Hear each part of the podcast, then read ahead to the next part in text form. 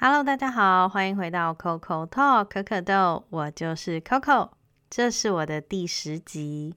哇，真的是不知不觉就来到第十集了。其实我一开始做 podcast 的时候，我还没有想到自己会录到这样子，录到第十集。其实我知道自己有非常非常多的话想要讲，也有很多东西想要跟大家分享，只是一直都苦于说不晓得要找哪一个管道比较好。但是因为我先开了 YouTube 嘛，所以。我给自己的设定就是 YouTube，就是尽量分享一些跟芬兰当地有关的东西。然后 Podcast 的话呢，可能就是分享一些比较关于我个人的东西。也就是说，我之前有分享一些打工度假啊，或者是异国婚姻啊这之类的，就是比较私人的一些东西，我就会想说，那就放在 Podcast 上面好了。不过最近呢，有听到蛮多的朋友啦，或者是认识的人也开始做 Podcast 啊，也开始做 YouTube。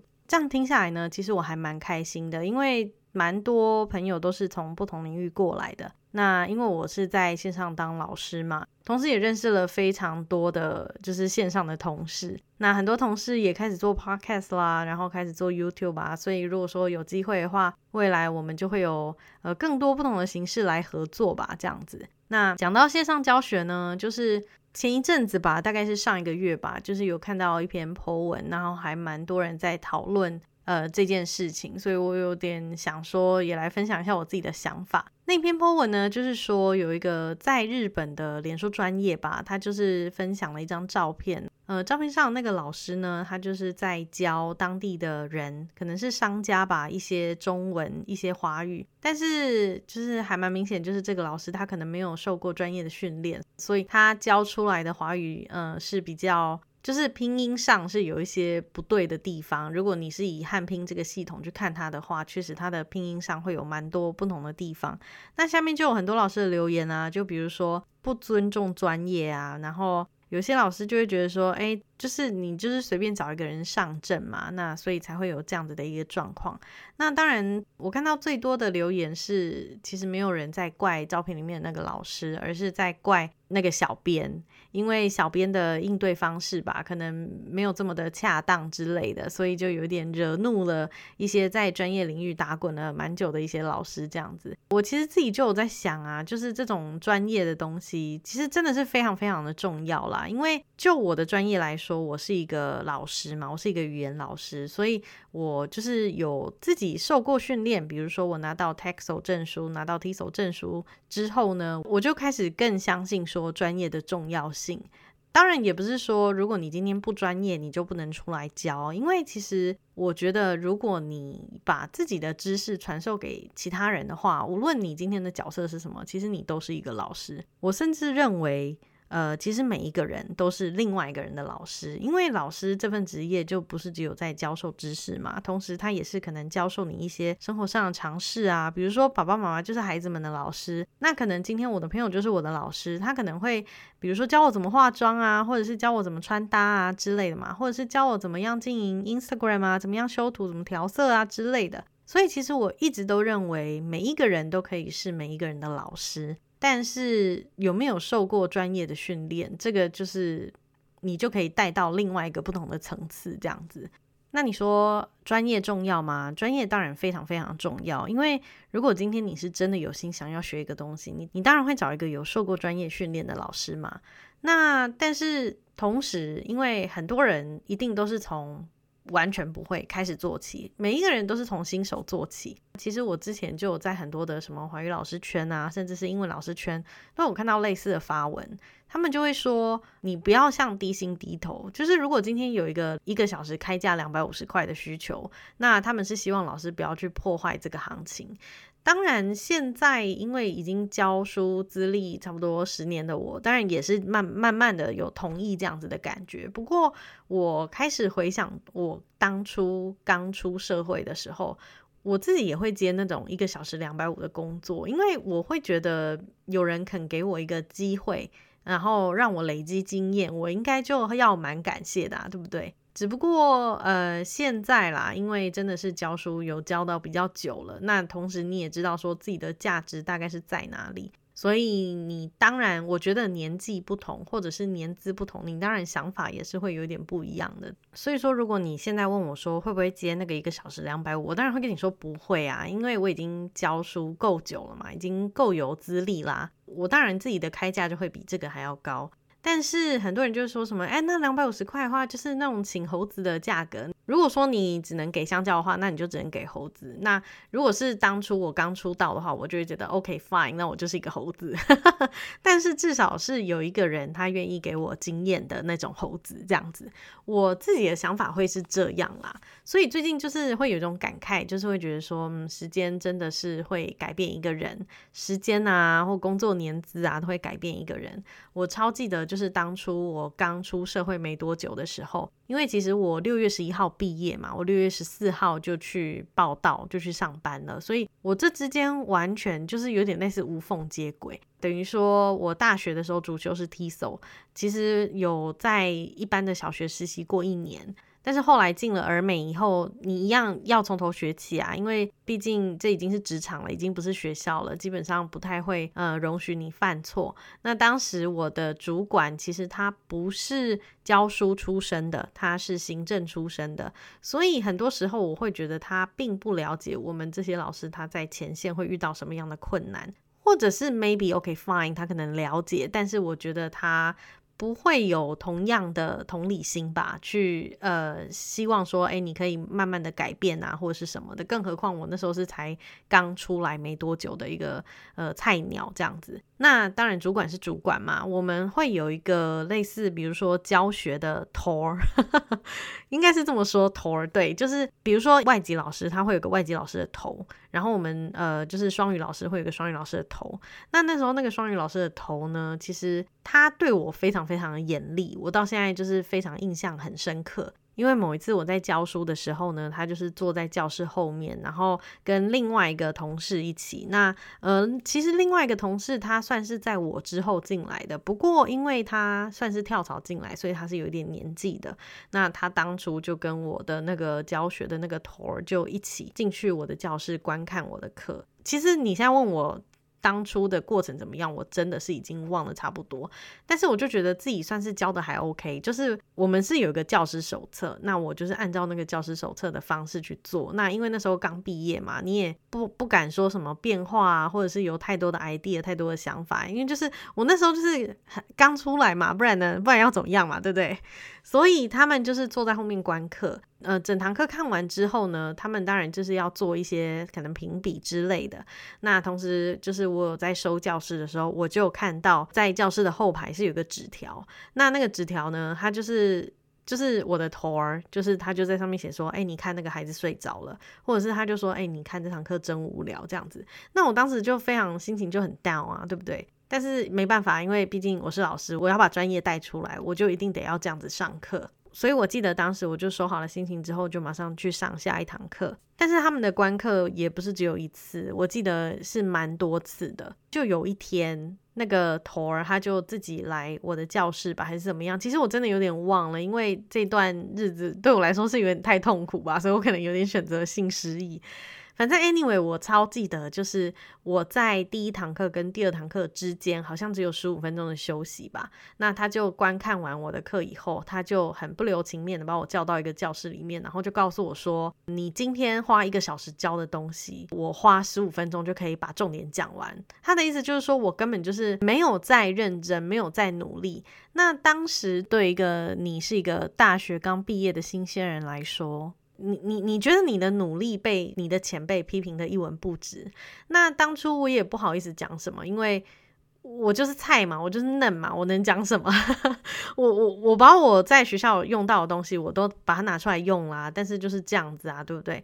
不过我自己自认。教的是还不错，因为小朋友的回应也都还蛮 OK 的。因为当初下课时间就只有十五分钟，那在他跟我很不留情面讲完这句话之后，我当下其实超想哭。但是再过差不多两分钟吧，我就要开始再上下一堂课了。What can I do？我就只能就默默的收拾好自己的心情，然后又挤出微笑，然后再到下一堂课去。所以像这样子被。就是那个头儿洗脸的经验，算是有两次。就我印象最深刻的就是有这两次了。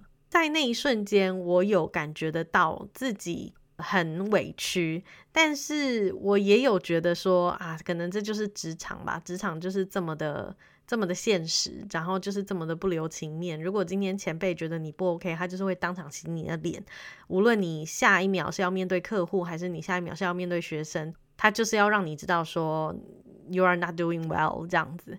呃，不过我现在回头看的话，我也是蛮佩服当下的我，怎么有办法挤出这个笑容。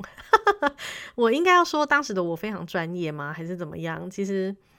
Well，我记得当时是非常非常痛苦的，因为呃，当时是在台北工作，台北的竞争毕竟都非常非常激烈嘛，所以我可以明白我们主管他想要稳住这间补习班的一个压力。那我也理解，就是为什么我们的头儿可以对我这么的严格这样子，他可能就是觉得我做得到吧，然后就很想要赶快快马加鞭把我就是打上战场这样之类的啦，我也不是很清楚。但是就我所回想的话，我那段时间是非常非常不快乐，甚至，呃，后来没多久吧，我妈就决定说啊，那全家要搬到台中，她就打电话问我说，哎，那你要不要跟着搬下去？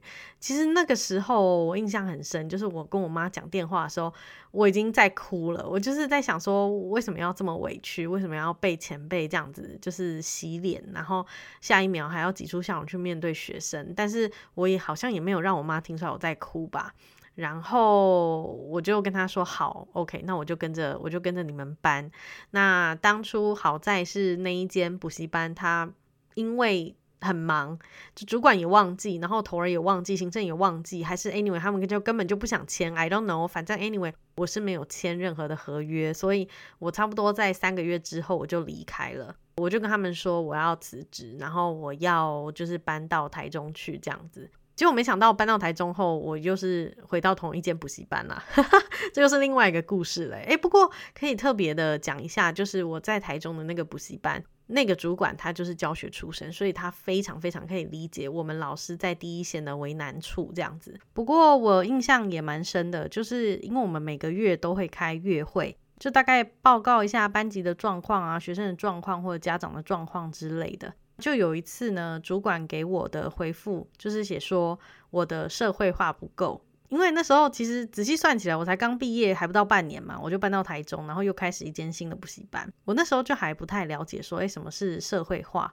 还去问了一下同事，然后也问了一下我的家人。那后来才知道说啊，真的是我真的当初真的是太菜了，所以才被主管说到我的社会化不够。不过后来在台中那个主管他非常非常的照顾我啦，所以也很感谢他这样子。现在回想起来是。真的就觉得专业很重要吗？非常非常的重要，因为我们那个补习班哦，其实他。我觉得那一间补习班好的地方就在于，第一个他们的教材非常非常有系统，然后第二个就是在于他们会培训新的老师，呃，所以无论你大学是不是修 T 手的，他都会把你丢到师训去。那我们有呃刚进去的的师训吧，然后还有三个月、六个月的回训这样子，所以我记得有四次，就是三六九个月都有回训。他就是会再 training 你一次，可能就是呃教你怎么教 KK 音标啊，然后怎么样上课去做一些活动跟学生互动啊什么之类的。这点我是觉得我们之前那间补习班是做的还不错的地方。也就是说，无论今天你这个老师专不专业，他都会尽量的训练你啦，然后让你变得越来越专业这样。所以呃，今天的主题在聊什么？今天。我好像聊着聊着就离题了。好，今天的主题就是在聊，就是专业重不重要嘛？那这是我之前在呃英语教学职场上遇到的一个状况哦。我也必须说，就是我在台北的那个补习班呢，他当时给我的班超多，好像七个班还是八个班。那甚至有一个班是我根本连学生谁是谁我都不知道哦，但是他们就是需要一个双语老师。的签名，所以 OK fine，我就进去签名。但是我根本连哪个孩子是谁我都不知道。我唯一比较清楚的就是我自己手上的那几个班，然后哪一个学生是谁我叫得出来。但是他们丢给我的那个，就是我只是要签名的那个班级，就是我真的谁都不认识这样子。后来我也有在网络上有分享过这段经验。那比较有经验的老师就有说啊，那时候是因为我刚出来，然后刚出社会，懵懵懂懂就被。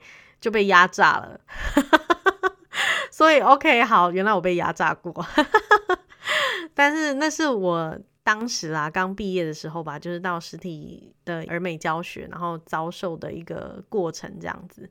其实我是要非常感谢我的大学时期的我的所有老师吧，因为我大学是读基督书院，基督书院其实也蛮多东西可以分享的，往后可以如果想到就录音一下。我觉得最开心的就是当初我选择了 TESOL 这个东西，因为我们学校是有英文系，英文系它有分做翻译的，然后教学的，还有。Business 商业的吧之类，那 anyway 我就是选了教学的。我自己一直都觉得说教学啊，教小朋友或者是分享一些东西是我还蛮喜欢的，所以我就选择了那条路。那一直到现在为止，我现在就变成在线上教学。有些人就问说，你会不会想要回到实体教室？其实当然是会想啊，但是呃想也是想。呃，我现在是已经蛮习惯线上的教学，所以我也很习惯说每天一早上起来，然后就嗯换个制服，就坐在电脑前就开始上课这样子。好，那我们回到刚刚那个在日本教华语的那个老师好了，其实就下面很多老师他们就提到说，哎，小编是不是呃？不够站在别人的立场想，因为小编给人家回复的方式就是会觉得说，呃，只要你会教华语，你就可以上台教书这样子。嗯，Well，其实一开始是真的，有些人真的有这样子跟我讲过，他就说，哎，会讲中文，那就可以教华语啦。通常有些人这样子跟我讲了以后，我就会马上问他说，OK，那你知道为什么要说二十，但为什么要说两百吗？为什么有二跟两的差别？那你知道什么时候要用不，什么时候要用不吗？或者是吗了呢？差在哪里？这样，通常我问了这些之后呢，他们就会知道说，OK 啦，教华语确实真的是一件不容易的事情。但是，Well，唉，唉，为什么会这样？好，我好像又偏离主题了。好啦，就是专业性的部分呢，其实我真的觉得。如果今天你非常非常的想要精进自己的话，你一定会想办法让自己变得更专业。你可能会去进修啊，什么什么之类的。但是每个人也一定会有刚出道的期间，所以我觉得，嗯，也不用太去编啦。就是，毕竟每个人都有刚出来的时候。那可能那个老师他当初没有料到会在华语圈里面这么大的反应，maybe 他现在也知道自己的不足。或许他想要当华语老师了，或许他已经开始去报名，开始学一些课程了，也或许说他可能就觉得说，哎，华语圈不是他想要走的。但是我觉得有没有带给别人东西，这个真的是最重要的。那以一个教学者啊，传道授业解惑嘛，对不对？你就会觉得说，嗯。真的就是这样子。如果你今天非常非常的有心，想要带给大家新的东西的话，我相信大家都是可以感觉到的。只是说，如果你今天真的希望自己变得非常非常的专业，那你就是再继续去进修这样子。嗯，我自己的观点，嗯，好像就是这样。这样讲着讲着，已经差不多二十分钟了。那呃，之前就有人说，他觉得我可以单口讲十五到二十分钟，他觉得我很厉害。其实我才要觉得他们很厉害吧，因为我不太会访谈，又或者是说，其实我还没有做太多的访谈，所以对于要去访问别人这件事情，我是有一点紧张的。不过呢，就跟我刚刚讲的一样，就是越来越多朋友啊，认识的人开始在做 podcast，开始在做 YouTube，所以往后应该会有更多合作的内容吧。这边呢，也稍微跟大家讲一下，就是后台是可以看到就是订阅人数。那我发现我好久没有录音，但是 我的订阅人数有在慢慢的成长中。对于这些新的订阅者来说是有点不好意思啦。但是，呃，就我目前的经营方式呢，我会希望就是还是把主力放在 YouTube 上面。虽然这跟我前几集提到的。好像不一样，不过呢，这边稍微再 update 一下，就是我想要比较更专心的在做我的 YouTube 的影片，所以之后的 Podcast 应该会，比如说想到才录一次，那可能两周一更吧，或者是一个月一更之类的，这是我目前是没有给自己太大的压力。那不过有一些访谈的内容，如果说，比如说像如果我访问芬兰人，他如果不太愿意露脸的话。那我可能就是会变成放在 podcast 的部分，因为毕竟访问他们都是英文为主嘛，所以我可能就是会把音档就是再做成影像档，然后放在 YouTube 上面，同时看看自己可不可以翻译出来。就可以让中文的，或者是如果你纯粹想要听英文的，那你就可以听 podcast。那如果说你也想要了解说我们到底在谈什么样的内容，那你可能也可以到 YouTube 去看一下我的翻译。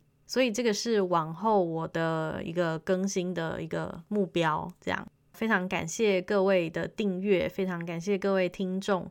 那有一些人都会给我一些回馈，我觉得很开心，非常谢谢大家。最后呢，就是说，如果大家听了我的内容，想要跟我有更多的互动的话，都欢迎到 Instagram Coco in Finland 找到我，又或者是可以到我的 Facebook 脸书专业，然后还有我的 YouTube channel，那名字都是小脚可儿在芬兰 Coco in Finland，还有就是透过 Podcast 的方式。那如果各位有机会的话，可以用 Apple Podcast，然后在上面给我一点评价，也可以留个言，让我知道说你喜欢我谈什么样的内容，或者是有哪里你想要知道更多的，那都非常的欢迎。我很喜欢看到一些回馈，我相信应该各位创作者都是吧。那最后呢，当然不免俗的，还是要教大家一些芬兰语，所以今天的芬兰语小教室呢，就是圣诞节快乐。h y v a j o l a 因为已经十二月了嘛，所以教大家 Hyvää joulua。